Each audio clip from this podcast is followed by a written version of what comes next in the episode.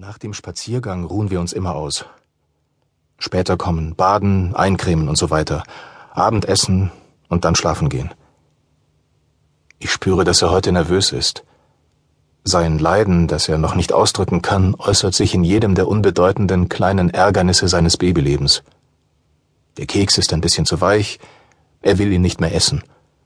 Der Ball ist zu weit weggerollt, er will nicht mehr damit spielen. Der Gurt im Kinderwagen ist zu festgezogen. Er will nicht mehr darin sitzen bleiben. Er kämpft mit all diesen Dingen, die ihn innerlich aufwühlen und die er nicht versteht. Ein namenloses Brodeln, das ihm die naive Neugier eines kleinen Jungen raubt.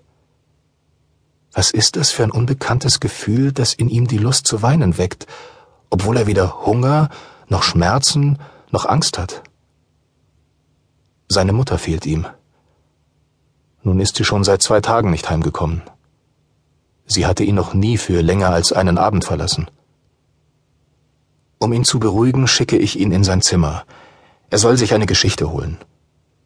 Sein Bücherregal steht dort an prominenter Stelle und auf seiner Höhe, bevölkert von diesen Figuren, die die Namen der von ihnen verkörperten Gefühle und Eigenschaften tragen. Mr. Glücklich, Mr. Lustig, Mr. Griesgram. Es gibt auch einen Elefanten, der furchtbar gern wachsen möchte. Und eine kleine Stoffmaus, die ich über den Finger ziehe und die Seite für Seite der Katze zu entfliehen versucht, von der sie verfolgt wird. Am Ende versteckt sie sich in einem Blumentopf und bittet um ein gute Nachtküsschen, das Melville niemals verweigert. Heute bringt er über alle sechs Zähnchen lächelnd das Buch mit, das er so gern mit seiner Mutter liest. Es ist die Geschichte eines hübschen kleinen Marienkäfers, der in einem wunderschönen Garten lebt. Alle Insekten, die dort Nektar schlürfen, bewundern ihn, weil er ein so gutes Kind ist. Er ist der Schönste und der Bravste. Seine Mama ist sehr stolz auf ihn. Doch eines Tages setzt sich dieser kleine Marienkäfer zufällig auf die Hakennase einer Hexe. Melville hat nie erfahren, dass der freundliche Marienkäfer von der bösen Fee in einen gemeinen Marienkäfer verwandelt wird. Weil Elaine fürchtete, Melville könnte Angst bekommen, hat sie immer die Seiten überschlagen, auf denen der schwarz gepunktete rote Käfer gemeinsam mit seinen Kumpanen, einer Spinne und einer Kröte, den sonst so friedlichen Garten in Angst und Schrecken versetzt. Der Marienkäfer, dem Melville jeden Abend begegnete, kam nie mit der Nase der bösen Hexe in Berührung. In der Wärme seines Betts erschien nur die Fee, die dem kleinen Insekt mit einem Schwenken ihres Zauberstabs seine Schönheit und Freundlichkeit zurückgibt. Heute habe auch ich diese Seiten überblättert. Doch als ich die Fee auftauchen sehe, mit ihrem sternenbesetzten Gewand, in einem Blau, das unsere Träume auskleidet, mit ihrem gelassenen Lächeln, dem Lächeln derer, die das Ende der Geschichte schon kennen, stocke ich. Melville wird diese Seiten seines Lebens nicht überblättern können, wie sie die Seiten der Geschichte überblätterte. Ich habe keinen Zauberstab. Unser Marienkäfer hat sich auf die Nase der Hexe gesetzt. Sie hatte eine Kalaschnikow über der Schulter und den Finger am Abzug.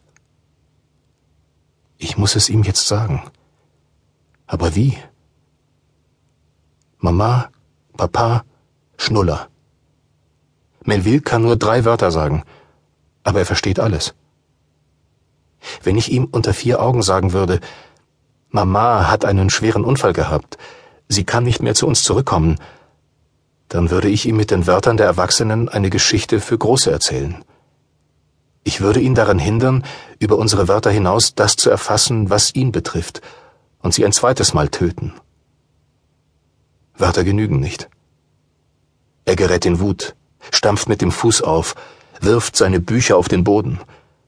Er ist kurz davor zusammenzubrechen.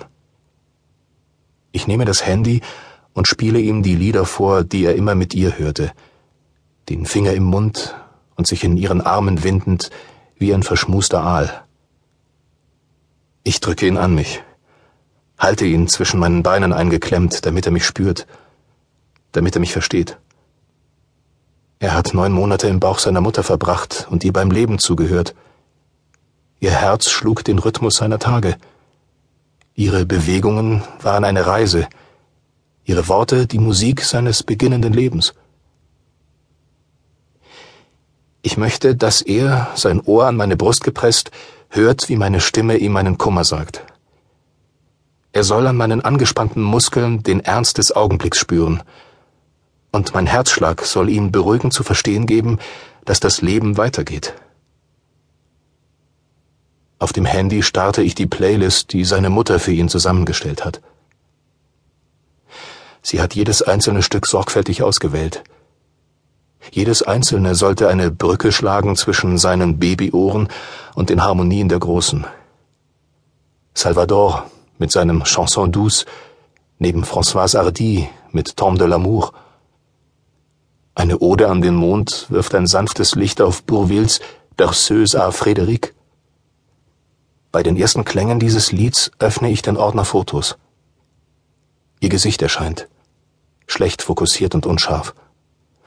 Doch mehr braucht es nicht, um Melville aus dem unsicheren Wohlbefinden zu reißen, in das ihn die ersten Worte des Lieds gehüllt haben.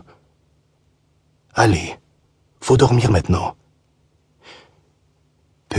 Petit, petit Frédéric, j'ai trouvé cette musique que je mets comme un cadeau au chaud de ton berceau. Schlaf jetzt, kleiner, kleiner Frederik. Ich fand diese Musik und lege sie dir wie ein Geschenk in die Wiege. Sofort zeigt er ängstlich mit dem Finger auf sie und dreht sich zu mir um. Die lächelnden Mundwinkel haben sich nach unten gebogen. Heiße Tränen stehen ihm in den Augen. Ich breche zusammen.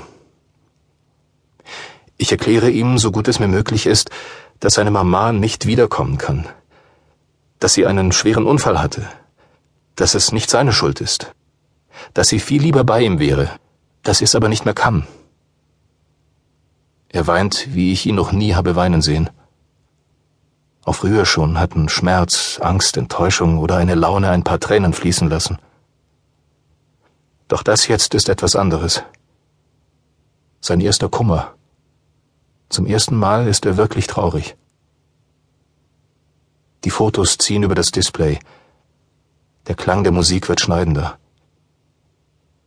Wir sind wie zwei Kinder vor der Spieluhr, die die Musik unseres Lebens spielt, und weinen, was wir noch an Tränen in uns haben. Es ist normal, dass du traurig bist. Du hast das Recht, traurig zu sein. Papa ist auch traurig. Wenn es ganz schlimm ist, kommst du zu mir und dann sehen wir uns die Fotos an. Das Lied geht zu Ende. N'oublie pas cette musique que je t'ai donnée un jour avec tout mon amour. Vergiss diese Musik nicht, die ich dir einmal mit meiner ganzen Liebe geschenkt habe. Die Erinnerungen überlagern nach und nach die Sehnsucht. Die Fotoschau wird zum Spiel. Da ist Melville und da ist Mama. Wir werden auf jeden Fall noch darüber sprechen. Die Geschichte des kleinen Marienkäfers endet damit, dass er, nachdem er wieder der hübscheste Marienkäfer des Gartens ist, zu seiner Mutter zurückkehrt, die darüber vor Freude weint. Es ihm zu sagen, ist nur der erste Schritt auf dem langen Weg, der vor uns liegt. Die Hexe war da. Und jetzt muss ich ihm jedes Mal, wenn er es braucht, erklären, warum seine Mama ihn nicht am Ende seiner Geschichte erwartet. Ich reiße die Seite aus dem Buch und pinne sie neben ein Foto von ihnen beiden, das in seinem Zimmer hängt. Melville liegt auf dem Rücken und hält sich an ihren Schultern fest. Ihr Lächeln ist ein Frühlingsausbruch. Die Haare fallen ihr ins Gesicht. Sie sieht mich an. Es ist keine Pose, nicht fürs Objektiv. Sie schaut mich an. Ihre Augen erzählen mir von der schlichten Freude dieser 17 Monate, die wir drei zusammen verbracht haben.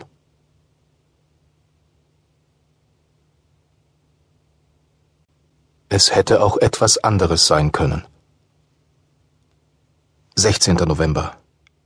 9.30 Uhr. Melville ist in der Krippe. Die Leute in der Kneipe im 15.